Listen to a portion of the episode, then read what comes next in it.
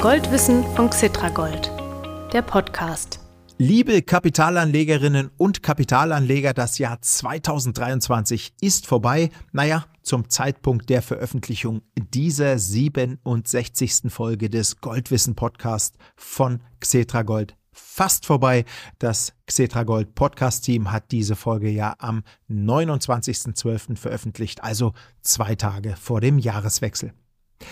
Ich hoffe, Sie hatten entspannte, besinnliche Weihnachtstage und können auf ein für Sie gutes Jahr 2023 zurückblicken. Wir hier vom Goldwissen Podcast blicken für Sie auch nochmal auf 2023 zurück und zwar speziell darauf, wie die Zentralbanken diverser Länder im Jahr 2023 mit Gold als Kapitalanlage und Wertsicherungsmittel umgegangen sind. Weshalb ist das auch für Sie, liebes Publikum, wichtig?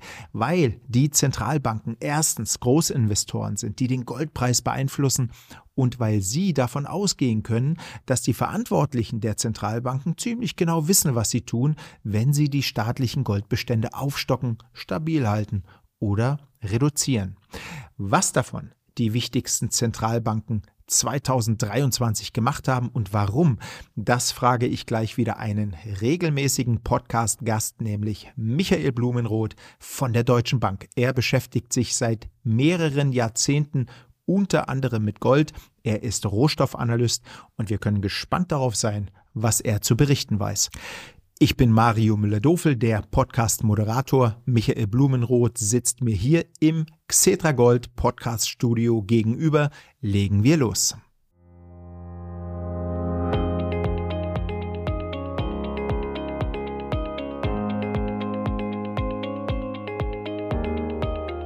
Lieber Herr Blumenroth, es ist mir eine Ehre, Sie als letzten Goldwissen-Gesprächspartner im Jahr 2023 begrüßen zu dürfen. Hallo und schön, dass Sie da sind. Ja, ich eine Ehre für mich, ehrlich gesagt. Ich freue mich auch, dass ich als letzter Gesprächspartner dieses Jahr noch beschließen darf. Und ja, ich habe mich eigentlich immer hier sehr wohl gefühlt dieses Jahr. Deswegen bin ich froh, nochmal hier sein zu dürfen.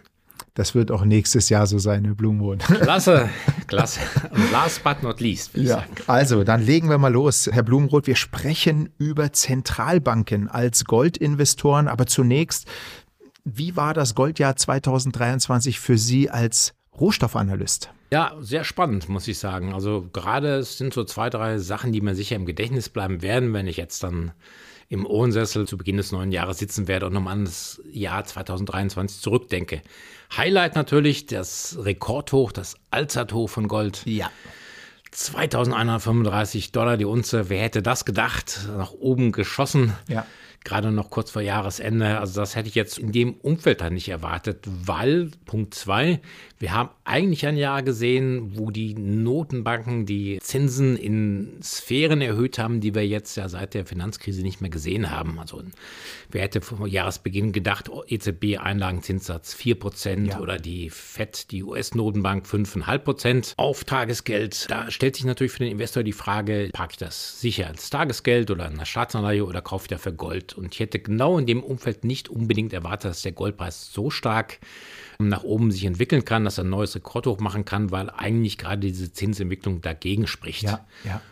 Und dritter Punkt vielleicht noch, wenn man sich so die anderen Rohstoffe ansieht, da ist ja dann teilweise fast Heulen und Zähneklappern, Nickel minus 40 Prozent, Kupfer so ein bisschen im Plus, Aluminium minus, Silber gerade noch so in die Pluszone reingeschafft mhm. jetzt zum Jahresende, aber Palladium auch deutlich im Minus. Also die Rohstoffe dieses Jahr nicht unbedingt die Anlageklasse, die super performt hat, aber Gold sticht hervor aus der ganzen Rohstoffmasse. Gold wirklich ein glänzendes Investment gewesen. Ja, absolut. Auf Gold war im Jahr 2023 wieder Verlass.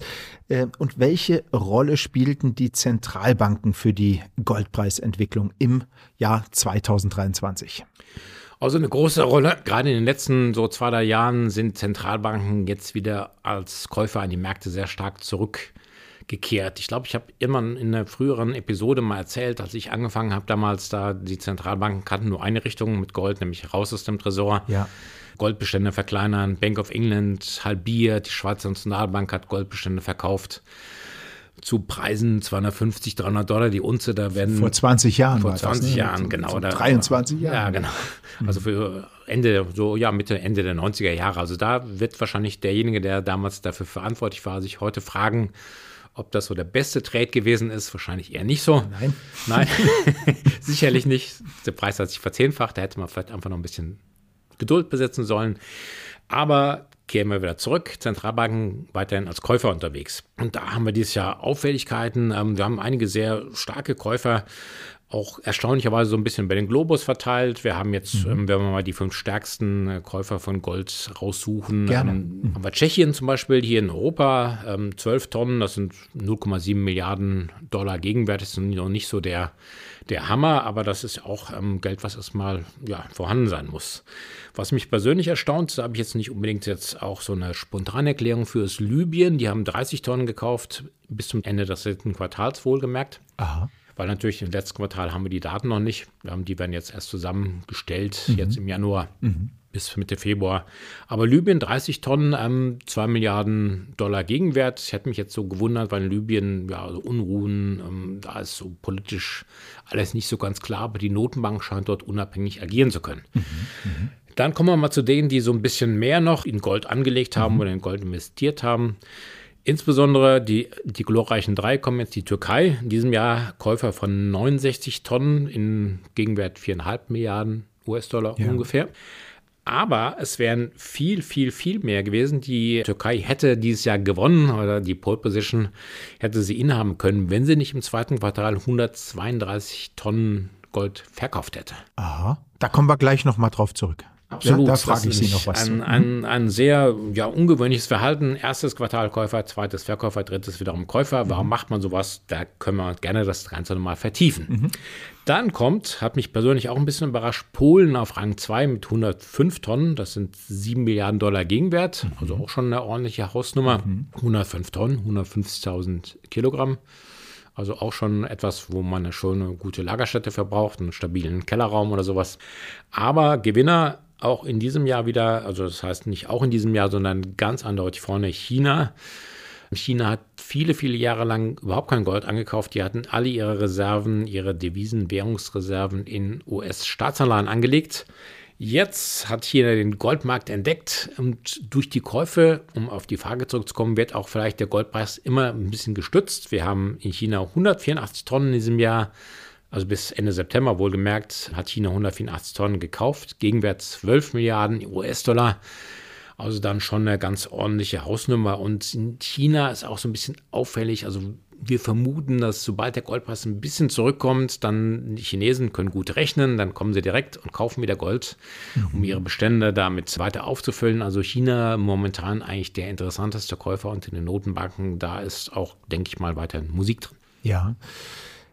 Hm, da haben sich äh, diese Notenbanken ja nicht lumpen lassen. Warum haben die das gemacht? Äh, vielleicht äh, können wir jetzt tatsächlich auch noch mal die Türkei ein bisschen aufrollen hier. Genau, Türkei, China sind verschiedene Gründe, aber im Generellen denke ich, warum kaufen Notenbanken überhaupt Gold? Die kaufen das nicht, weil sie damit zocken wollen oder weil sie darauf Wertgewinne haben wollen, mhm. sondern einfach, weil sie das Vertrauen in das ausgebende Papiergeld stärken wollen. Also große Notenbanken, wir kommen sicherlich nachher in unserem Laufe des Gesprächs noch darauf zurück, welche Notenbanken die meisten Goldbestände haben. Das sind einfach historisch auch ähm, lange, lange Jahre, eigentlich seit Zeiten von König Krösus, war meistens das Papiergeld im Umlauf in irgendeiner Form durch Gold gedeckt. Mhm, mh, mh. Also Gold schafft halt Vertrauen. Wenn jemand dem Papiergold nicht mehr so trauen würde, könnte er zur Notenbank gehen, konnte das früher in Gold tauschen. Also etwas, was sich lange, lange Jahrhunderte eigentlich eingebürgert hatte. Also Gold stärkt das Vertrauen. Für mich das Wichtigste in, in die ausgebende Währung. Es gab ja diesen Goldstandard auch, da konnte man, kommen wir bestimmt auch nochmal drauf zu sprechen im Laufe des Gesprächs. Also es ist einfach historisch betrachtet Gold gleich Vertrauen. Mhm, mh, mh. China, ja. Ja, bitte weiter. China und die Türkei haben vielleicht noch andere Gründe. Ähm, China möchte auch ein bisschen von dem US-Dollar wegkommen. Also es ist ja offenes Geheimnis, dass China und die USA sich im Handelskonflikt so ein bisschen hochschaukeln. Ja, ja dass es halt vielleicht auch darum geht, wer ist die Weltmacht Nummer eins, mhm. wirtschaftlich, politisch im Jahr 2030 oder 2050. Also alles, da wird noch viel Wasser den Main hinunterfließen. Aber die Chinesen möchten ihre Riesenbestände, wir hatten eben gesagt, die haben lange Jahre fast nur in US-Dollar Staatsanleihen angelegt. Jetzt diversifiziert man, man geht ein bisschen in Euro-Anleihen rein. Da gab es lange Jahre keine Zinsen, also war es keine gute Idee gewesen. Aber die Chinesen, insbesondere Gold, weil Gold ist einfach ja, weltweit handelbar. Äh, man kann die Barren nehmen, man kann sie in einer anderen Notenbank verkaufen oder wem auch immer. Also die Chinesen wollen weg vom US-Dollar und da bietet sich Gold in erster Linie an, wenn man keine Dollar-Staatsanleihen kaufen möchte. Ja, und das ist bei den anderen Notenbanken, die Sie gerade genannt hatten, wahrscheinlich ähnlich. Das ist bei vielen auch so, weil es gibt auch viele, denke ich mal, viele Marktakteure, viele Analysten erwarten auch, dass der Dollar vielleicht in den nächsten Jahren ein bisschen schwächer notiert als jetzt. Mhm. Und genau dafür könnte man sich auch absichern, indem man Gold kauft. Das würde dann halt davon profitieren, der Preis in der Heimatwährung. Wenn der Dollar schwächer werden würde, könnte man dadurch mehr in der Heimatwährung in Renminbi oder ja. Euro oder was auch immer erlösen. Also das mhm. ist auch so ein bisschen Absicherungsinstrument vielleicht gegen eine potenzielle Dollar Schwäche, die kommen könnte, also mhm. nach Meinung vieler Marktbeobachter. Mhm. Aber ich habe ja versprochen, dass ich über die Türkei noch zwei Worte genau, sage. Türkei, die müssen wir noch besprechen. Unbedingt. Genau, das ist auch nicht so, dass erst kaufen, dann verkaufen, dann wiederum kaufen. Das ist nicht so, dass das eine Zuckerbude daraus geworden ist aus der türkischen Notenbank sondern ähm, der Grund für die Verkäufe im zweiten Quartal waren, dass es im Mai Präsidentschafts- und Parlamentswahlen gab in der Türkei. Und da wollte die Regierung und Notenbank, die, sagen wir mal, kooperiert oder kooperiert hat relativ mit der Regierung, wollte den Wert der Lira verteidigen. Und das haben sie gemacht, indem sie massiv US-Dollar verkauft haben und dafür Lira gekauft. Bedeutet, die Lira wurde im Wert stabilisiert und um diese US-Dollar zu generieren, mussten sie erst Gold verkaufen. Mhm, mhm. also eine lange Rede, kurzer Sinn, man verkauft Goldreserven, bekommt dafür US-Dollar. Diese US-Dollar verkauft man gleich wieder gegen Lira, um den eigene Währung zu stützen.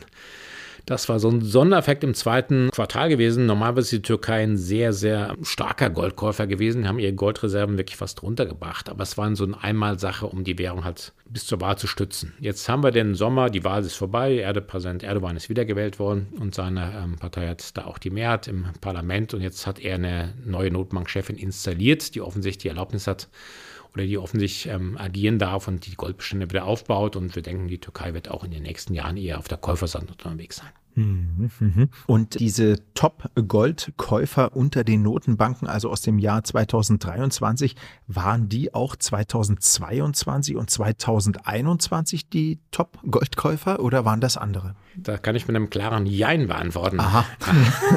sind, sind sehr schlauer als vorher. Mhm. Ja, also, Sie erläutern das ja gleich. Ich erläutere das bestimmt.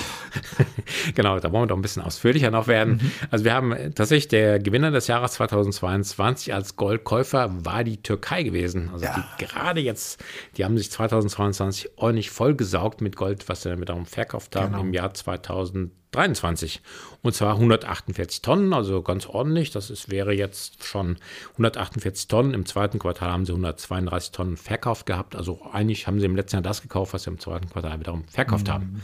Also Türkei ganz weit vorne und dann Platz zwei China Mhm. Mit 62 Tonnen Chinesen hatten wir eben schon gehabt. China dieses Jahr der Topkäufer. Also die China hat sich schon im letzten Jahr abgezeichnet, dass da ein Umdenken stattfindet. Und mhm. dann überraschend für mich Ägypten. 2022 war das, ne? 2022, genau. Auf Platz 3 noch Ägypten mit 45 Tonnen. Ähm, Ägypten, glaube ich, so ähnlich, wahrscheinlich, habe da jetzt nicht weiter nachgeforscht, aber ähnlich wie die Türkei, die ägyptische Notenbank hat das ägyptische Pfund lange an den US-Dollar festgebunden und brauchte dafür, um da handelsfähig zu sein und agieren zu können, auch Goldreserven. Und das wird wahrscheinlich der Grund gewesen sein. Also mhm. für Notenbanken immer noch sehr wichtig, auch gerade für Schwellenländer-Notenbanken, die ähm, dann durchaus auch mit den Goldreserven, Ankäufen und Verkäufen in Geldpolitik und Währungspolitik betreiben ja. können. Ja, ja. 21 haben wir jetzt drei, drei Länder, die jetzt wir noch gar nicht erwähnt haben. Erstaunlicherweise, da habe ich jetzt den Grund nicht, die kommen alle aus Asien. Ich vermute, das hing vielleicht mit Covid zusammen und mhm. den, den wegfahrenden Tourismuseinnahmen mhm. und Diversifizierung auch vom Dollar weg. Die ähm, stärksten Käufer waren Thailand, Japan und Indien gewesen. Ah, ja. Ja, Alle ja. knapp mhm. unter 100, 100, knapp unter 100 Tonnen. Also drei asiatische Länder. Man sieht aber auch dadurch vielleicht gerade weltweit rund um den Globus, ähm, Notenbanken sind aktiv, in Südamerika übrigens auch, auch sehr aktiv, die ehemaligen Russenrepubliken, ähm, Usbekistan, Kirgistan, ja. Tadschikistan. Also Gold ist für die Notenbanken ein Thema und ja, das ähm, sie sind weiterhin ein großer und hm. durchaus auch entscheidender Spieler am Goldmarkt, denke ich mal. Ja, also sehr interessant. Wir sehen, die Notenbanken vergrößern sozusagen ihre sicheren Häfen, wenn man so will. Ne? Gold gilt ja als sicherer Hafen ja. äh, ähm, in der Investmentwelt. Ja, sehr interessant. Wir haben jetzt über die größten Goldkäufer 2023 gesprochen und noch ein bisschen über die in den Jahren zuvor. Sind das eigentlich auch jene Notenbanken, die am meisten Geld jetzt in ihren Tresoren horten? Oder sind das auch wieder andere? Nee, das sind andere. Also die, gerade die meisten, die Best-Horter, die größten Horter, die sind eigentlich seit Jahren unverändert. Da gibt es dann nur ganz minimale Bewegungen. Also der, der ganz klare Star am Horterhimmel, am Gold-Horterhimmel sind weiterhin die USA. Ah, ja die ähm, etwas reiferen unter uns, die kennen noch den Film Goldfinger vielleicht ja, das von James Bond. Das, ja, James Bond-Film war das. Ja, genau, Bond kann man sich immer mal gerne wieder anschauen, sehr spannend. Da spielt auch die Schlussszene in so einem Tresor drin wo lauter Goldbarren rumliegen, da kriege ich natürlich schon ganz feuchte Augen und feuchte Hände, wenn ja. ich das sehe. Ich glaube, das ist Frau Knox damals, genau, wo es Frau Knox, wo es auch dann auch gedreht werden sollte, angeblich. Aber ansonsten habe ich persönlich mal in der FED in New York, durfte man früher noch vor dem 11. September. In der Notenbank in New York. In der Notenbank, mhm. genau. Da unten war auch so ein Keller, da durfte man früher noch runter und durfte man dann mal staunend die Goldbarren besichtigen, auch die von der Bundesbank lagen damals noch da. Also das ist schon ein erhebender Moment, als ich dann als junger Goldhändler da unten dann mal die sehen durfte, womit wir eigentlich handeln. Ja. Und das Ganze gestapelt in großer, übermenschlicher Höhe mit Werten, die halt wirklich Milliardenwerte umfassen. Ja. Ja. Warum habe ich da gerade darüber erzählt? Weil die USA immer noch der weltgrößte Goldhorter sind. Die Notenbank, die FED, und zwar 8133 Tonnen. Jetzt 8, wie, viel, wie viel, Herr Blum? 8.133 Tonnen. Das sind 8.133 Tonnen. Genau. Und eine Tonne 1000 Kilo. Dann weiß man, das ist ordentlich, ordentlich Druck auf den, auf den Kellerboden. Ja. Ja. Da muss man sich mal vorstellen, deswegen vor Nox gibt es noch, es gibt aber auch verschiedene andere Stellen der FED, der Notenbank, an denen das Gold gehortet wird, schön nummeriert, schön wahrscheinlich einmal im Jahr Inventur gemacht, das Häkchen dran. Und die Frage ist natürlich, was für einen Gegenwert hat das Ganze eigentlich? Ja. Da sind wir zum Beispiel, rechnen wir mal 8.133 Tonnen mal 32.150, das sind jetzt die Tonnen in Unzen umgerechnet, mal 2000 25 Dollar die Unze, jetzt so Pi mal Daumen. Ja. Um den Goldpreis rum sind wir bei 530 Milliarden US-Dollar. Also 530 Milliarden US-Dollar in Gold hat richtig. die US-Notenbank. Genau. Und zwar, das ist ja dann eine halbe Billion. Ja, Mensch, das muss ja schön sein. Aber kommen wir zurück zu den anderen Goldhortern, zu den größten. Vielleicht können wir mal die Top 3 machen. Also der größte ist die USA. Wer ist die Nation, die die zweitgrößten Goldbestände in ihren Tresoren hat? Da braucht man gar nicht so weit zu schauen. Da müssten wir eigentlich nur ein paar Kilometer zur Bundesbank rübergehen. Oder ja, ein paar, ist überhaupt ein paar Kilometer wahrscheinlich. Ein Kilometer oder sowas. Ja, ist nicht weit. Ist nicht weit. Also da kann man gleich einen Mittagsspaziergang noch rüber machen. Die Bundesbank, also wir in Deutschland. Wir, Sie, ich, die Zuhörerinnen und Zuhörer, wir alle sind die zweitgrößten Goldbesitzer der Welt durch unsere Notenbank. Mhm. Und zwar haben wir da 3355 Tonnen momentan. Mhm. Wir sind eher dabei, das immer mal so ein bisschen zu verkleinern, weil wenn die Münzen geprägt werden, bedient man sich gerne mal aus dem Gold der Notenbank, mhm. aber das ist mal vielleicht eine Tonne im Jahr. Also wir sind recht stabil auch bei 3355 Tonnen. Gegenwert 218 Milliarden US-Dollar ich keinen Taschenrechner dabei, können wir mal rechnen, was das, wie viel, 82 Millionen Einwohner, was das für einen Einwohner bedeutet, aber ist schon ganz ordentlich. Ja, ne? ganz da ordentlich. Können wir schon mal. Äh, liebes Publikum, ich hake hier mal ganz kurz ein und äh, spreche Sie mal direkt an. Also Michael Blumenroth hat gerade gesagt, es ist nur ein Kilometer ungefähr bis zur Bundesbank von hier aus. Wir sitzen hier also mitten in Frankfurt äh, im Xetragold Podcast Studio und in der Tat kann man hier fast das Bundesbankgebäude sehen von hier aus, wenn wir aus dem Fenster gucken. Ja, gut, danke. Wer ist die Nummer drei? Vielleicht können wir die noch machen. Genau, ganz kurz vielleicht noch zur Ein. Bundesbank. Es gibt ab und zu Tage der offenen Tür, da darf man mal so einen Barren anfassen. Mhm. Also für die Zuhörerinnen und Zuhörer, die in Frankfurt oder Umgebung wohnen, wenn zufällig das sehen, dass es soweit ist, dann nicht versäumen, wenn es geht. Ist schon spannend. Ja. Wir bleiben in Europa, da muss ich vielleicht drei und vier. Italien und Frankreich, die sind relativ gleich auf. Das ist ja, ungefähr 800 Tonnen weniger als in Deutschland. Das sind jeweils 2450 Tonnen, jeweils 160 Milliarden Dollar Gegenwert ungefähr. Ähm, zeigt auch eigentlich so die Länder an, die ähm, aus historischen Gründen, also wir hatten gerade jetzt ähm, USA lange Goldstandard gehabt, wir haben ja in Deutschland Hyperinflation, Währungsreform. Ähm, ich glaube, wir Deutschen fühlen uns ganz wohl damit, wenn wir so ein bisschen Gold im Tresor liegen haben, um da die Währung, auch den Euro mit abzustützen. Italien und Frankreich auch, die Notenbanken haben ihre Gold- und Währungsreserven ja mitgebracht in die EZB, mhm. besitzen sie zwar noch selbst, aber im Großen und Ganzen sind sie, glaube ich, nicht so ganz mehr autark da ähm, drüber überhaupt zu verfügen, weil sie halt auch zur Deckung des Euros benutzt werden. China übrigens ganz interessant, jetzt schon auf Platz 6, hat sich vorgearbeitet. Ja. Wie gesagt, die haben eigentlich gerade erst angefangen, vor ein paar Jahren überhaupt eine einzige Unze Gold, die erste Unze Gold zu kaufen. Die werden sicherlich ähm, ja, in absehbarer Zeit Italien und Frankreich überholen und dann hinter Deutschland auf Rang 3 einlaufen. Mhm, mh. Mir fällt ein, dass im Laufe des Jahres 2023 immer mal wieder durch die Medien ging, dass die sogenannten BRICS, B-R-I-C-S, Plus Staaten eine goldgedeckte Währung einführen wollten. Ja, das fällt mir jetzt ein, äh, weil so einen Plan ja die Notenbanken aushecken und auch umsetzen würden. Worum ging es da noch? Ja, vielleicht erstmal goldgedeckte Währung selbst. Das ist halt eine Währung, wie es früher gewesen war, bis zur Zeit von Richard Nixon. Der US-Dollar war durch Goldreserven gedeckt. Der US-Präsident. Genau, der ja. US-Präsident Richard Nixon. Bis dahin war der US-Dollar durch Goldreserven gedeckt gewesen, was aus ja, historischer Betrachtung den Vorteil hatte, dass man, also den Vorteil hatte auch viele Nachteile gehabt. Aber der Vorteil war, dass man nicht beliebig die Geldmenge ausweiten konnte, mhm. sondern die Geldmenge musste durch Gold gedeckt sein. Das ist auch der Grund, Hauptgrund dafür, dass die USA noch immer diese 8.133 Tonnen in Fort Knox liegen haben und in der New York Fed Außenstelle und in anderen Notenbank Außenstellen oder Kellern auch, weil einfach die historische Bindung des US-Dollars an Gold bis Präsident Richard Nixon, das war Ende der 60er Jahre, überdauert hat.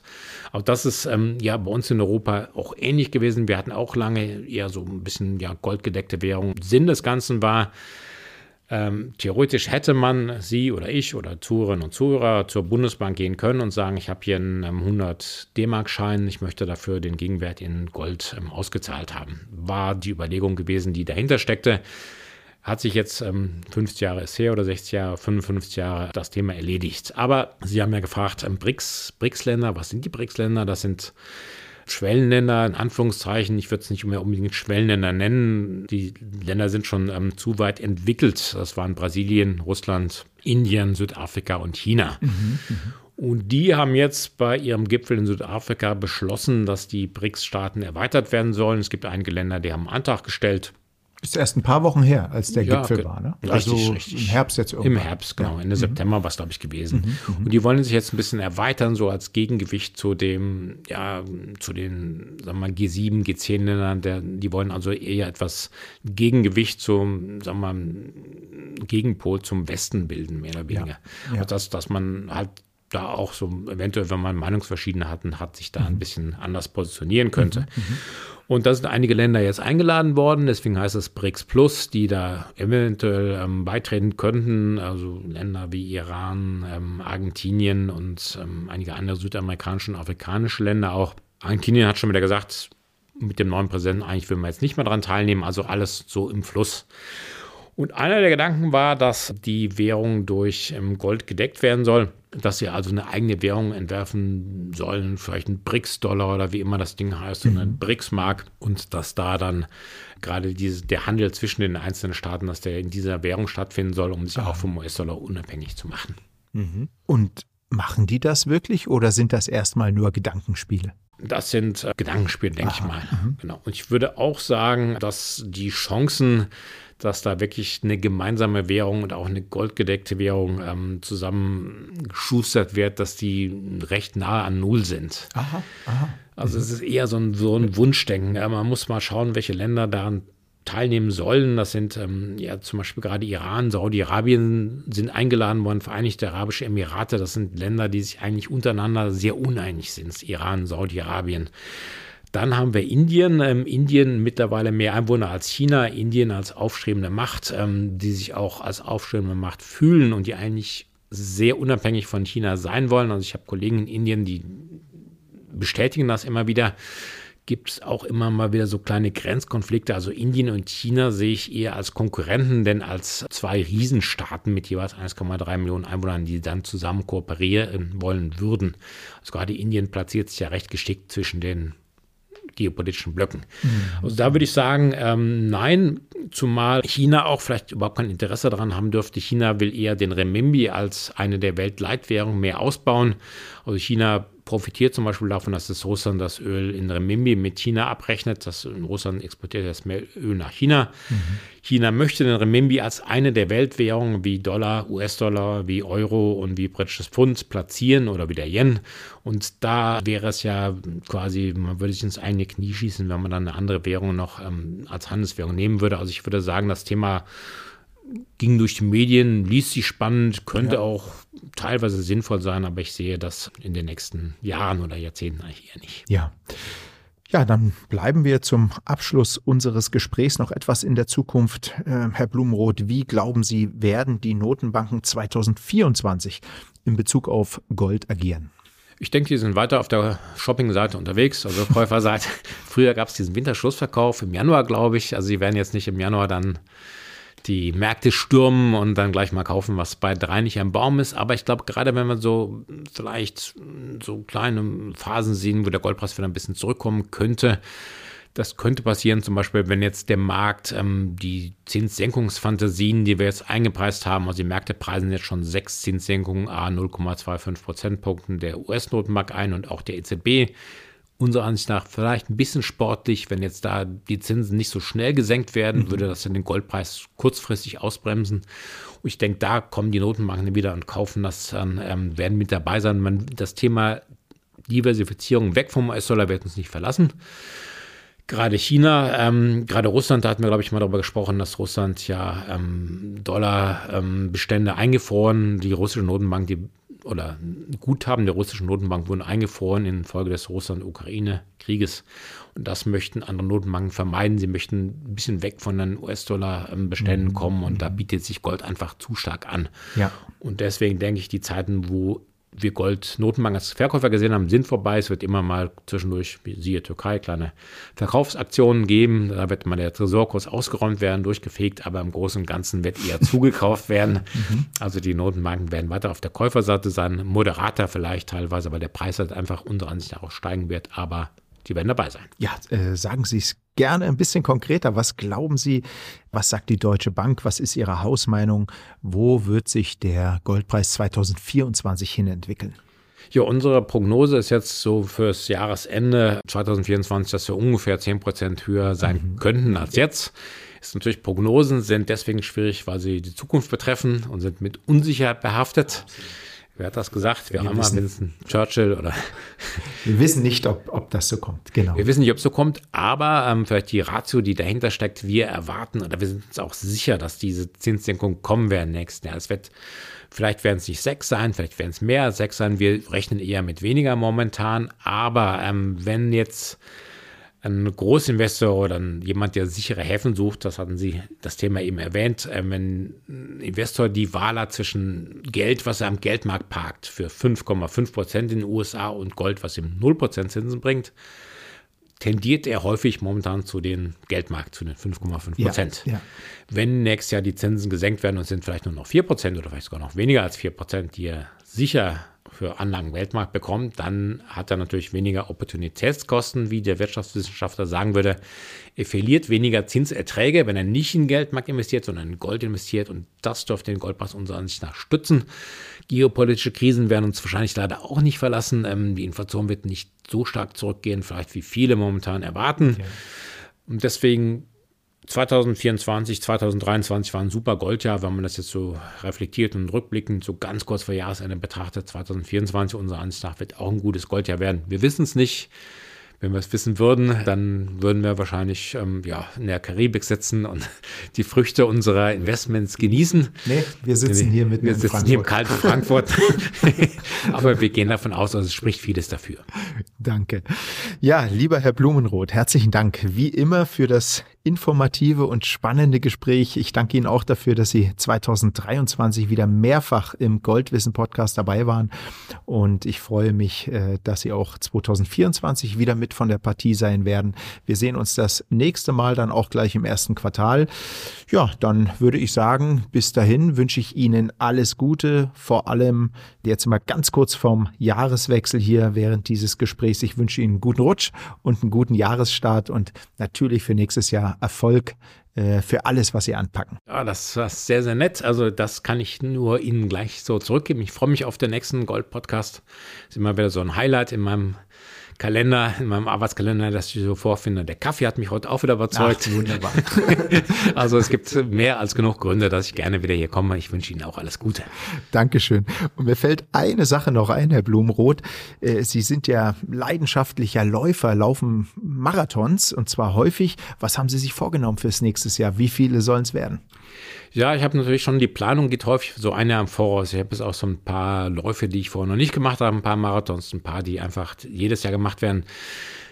Also unter normalen Jahren nehme ich mir 25 Marathons oder Ultramarathons vor. Habe ich dieses Jahr knapp verfehlt mit 24. Da kam noch so eine. Schwache, Herr Blumenroth, ziemlich schwach. schwach. Also, enttäuschen Sie uns jetzt hier. Genau, ich enttäusche Sie. Ich habe dieses Jahr leider zwei Infekte und eine Operation gehabt. Ansonsten hätte ich vielleicht 30 geschafft. Also der Rekord war bis jetzt bei 46 gewesen, aber das muss nicht unbedingt sein, weil das ähm, merkt man am Jahresende doch. Und die meisten Mitläufer, die so viele haben, die merken dann doch immer, man zippert dann, es zieht und zwackt überall. Aber so 25 halte ich für ein realistisches Ziel. Ich habe auch ein, eine Woche, wo ich mal vier in vier Tagen laufen wollen würde. Das mal gucken, ob die Knochen das so alles mitmachen. Also ich hoffe mal, wenn wir nächstes Jahr im Dezember hier reden, dass vielleicht sogar ein bisschen mehr auf die Uhr stehen. Ja, also ich drücke Ihnen die Daumen. Und wie ist es dann so, ich sag mal, mit Ihrem Wettkampfgeist? Laufen Sie dann sozusagen auch um Goldmedaillen? Um Goldmedaillen? Na, nee, eigentlich nicht mehr. Das habe ich dann früher gemacht. Man merkt ja leider auch, ich bin jetzt ja keine 20 mehr, sondern Ende 20. Genau, gefühlt knapp drüber. Knapp drüber.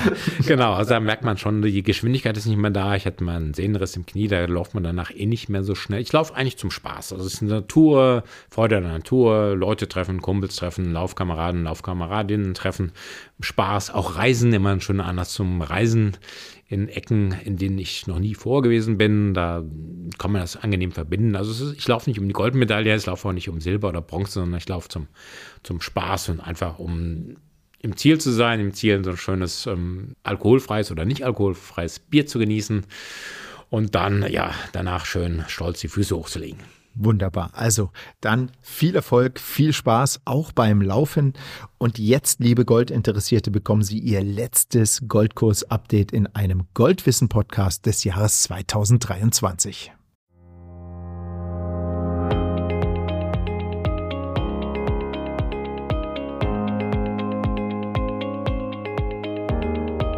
Nun gibt es nochmal tüchtig Zahlen, also aufpassen, aber das macht Spaß.